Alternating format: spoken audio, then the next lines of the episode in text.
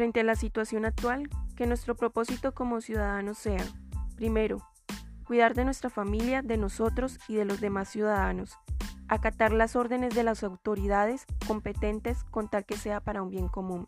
Segundo, intercedamos por la sociedad, elevemos oraciones por cada persona que se encuentre en los hospitales, independientemente de su enfermedad, oremos por los contaminados por el COVID-19 y sobre todo pidamos perdón porque como humanos hemos sido altivos, destructivos, nos hemos creído autosuficientes y hemos obrado contra la naturaleza y contra nuestro Creador. Hoy más que nunca entendamos que somos vulnerables. Tercero, seamos generosos.